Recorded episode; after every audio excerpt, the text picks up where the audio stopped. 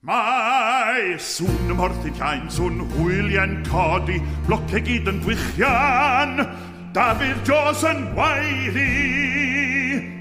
Der Ruf des Meeres ist unwiderstehlich, schreibt Brent Devell zu seinem neuen Album Sea Songs. Das gilt auch für die Liedtradition seiner Heimat Wales. Für die Aufnahme der Shanties und Seemannslieder aus nah und fern hat er sich eine illustre Gästerunde eingeladen. Zu hören ist die walisische Singer-Songwriterin Eve Goodman, Bariton Simon Keenlyside, die legendären Fisherman's Friends aus Cornwall sowie die walisische Folkband Kalen. Bandmitglied Patrick Crimes hat die 17 ausgewählten Lieder arrangiert, mit viel Geschmack und in unterschiedlichsten Besetzungen, was das Hören am Stück sehr abwechslungsreich macht.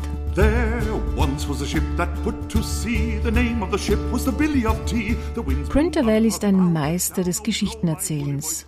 Man spürt die Sympathie für die bisweilen armen Schlucker. Es geht um Wehmut, ausgelassene Trinkgelage nach harter Arbeit, Liebe, Freundschaft und die großen Abenteuer auf See. Ob in Drunken Sailor mit Simon Kindleside, Whiskey, Johnny, The Green Willow Tree mit Sting oder dem wohl bekanntesten Traditional, weil eben auch von den Beach Boys gesungen, Sloop John B. mit den legendären Stimmen der Fisherman's Friends. Immer entstehen durch die sprachliche Ausdruckskraft sowie den nach wie vor unverkennbaren Charme seines Timbres kleine Szenen aus dem Leben der Seeleute, das mit Sicherheit kein einfaches war.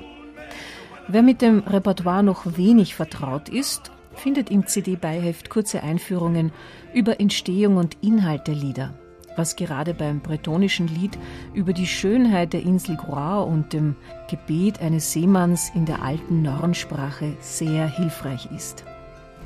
Oh, the times was hard and the wages low. Einfach schön, dass Printervell fünf Jahre nach dem Album Dreams and Songs wieder ins Studio gefunden hat. Wer weiß, vielleicht hätte der geplagte fliegende Holländer genau diese Art von Musik gebraucht, um seinen Frieden zu finden. Ohne Pathos und mit ganz viel vokaler Herzenswärme.